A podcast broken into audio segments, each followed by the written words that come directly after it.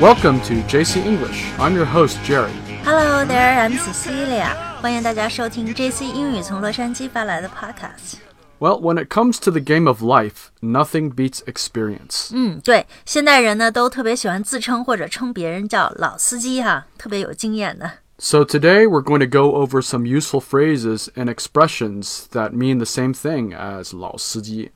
好，那我们今天呢，这个就来看看英语里怎么说老司机哈。据我所知，有好几种说法。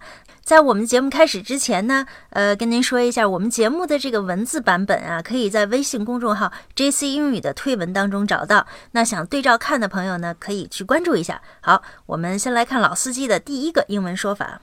Okay, the first way you can say this is full of experience.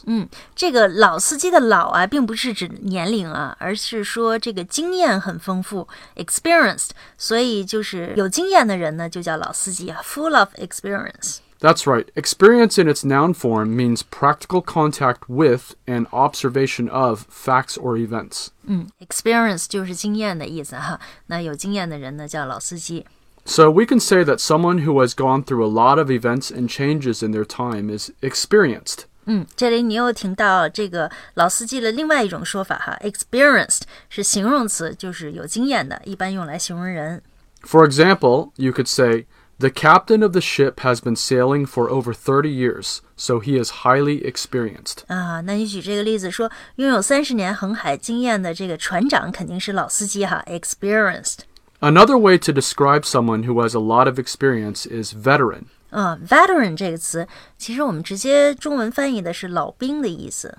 In English, we also often refer to war veterans. This means former soldiers who have returned from war. We call them vets for short.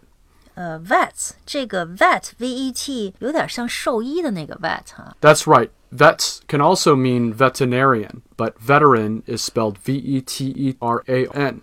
This word can be applied to any profession. For example, you can say NBA veteran. 哦，NBA veteran 就是我们说的 NBA 老将哈，但这里用这个 veteran 是指退役的 NBA 球员，对吧？ That's right. Here, veteran means retired.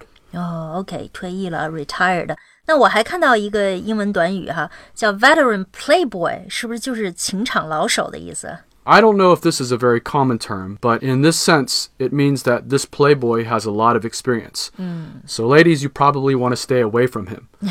yeah， Another term is old hand, which I think can be directly translated into Chinese. 对，old hand 就是老手哈，直接翻译过来就能用了。 It's not a term you hear a lot either, but it does make sense in English. 嗯，对，反正也是地道的英语表达就是了哈。 Some other ways to say you're experienced is I've been around the block. 这个短语我也听过比较短的说法哈，说 I've been around。 Yeah, I've been around works as well. 嗯，那怎么用呢？ Well, you can say Jim's been around a long time, so he knows this company inside and out. 啊，就说 Jim 在公司待了很久哈，了解公司的里里外外，所以言外之意也就是他是个老司机了。